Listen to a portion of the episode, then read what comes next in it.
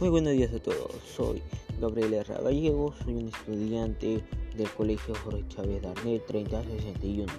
Hoy día les vamos a hablar sobre proponemos acciones para el desarrollo de un espacio urbano saludable. El propósito es promover nuestro bienestar emocional en esta actividad para contribuir a alcanzar este bienestar emocional y la salud física.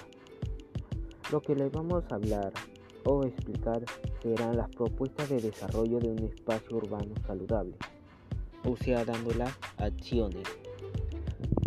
Que sí deben tomar en cuenta son la confianza que las personas tengan servicio aceptable por el agua, la luz y el gas.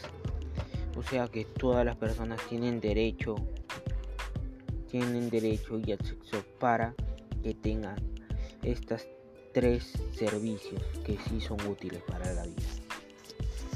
La seguridad ciudadana, protección a las personas en caso de robos, o sea, tener protección de la autoridad para evitar para evitar eh, accidentes como robos y para evitar la delincuencia.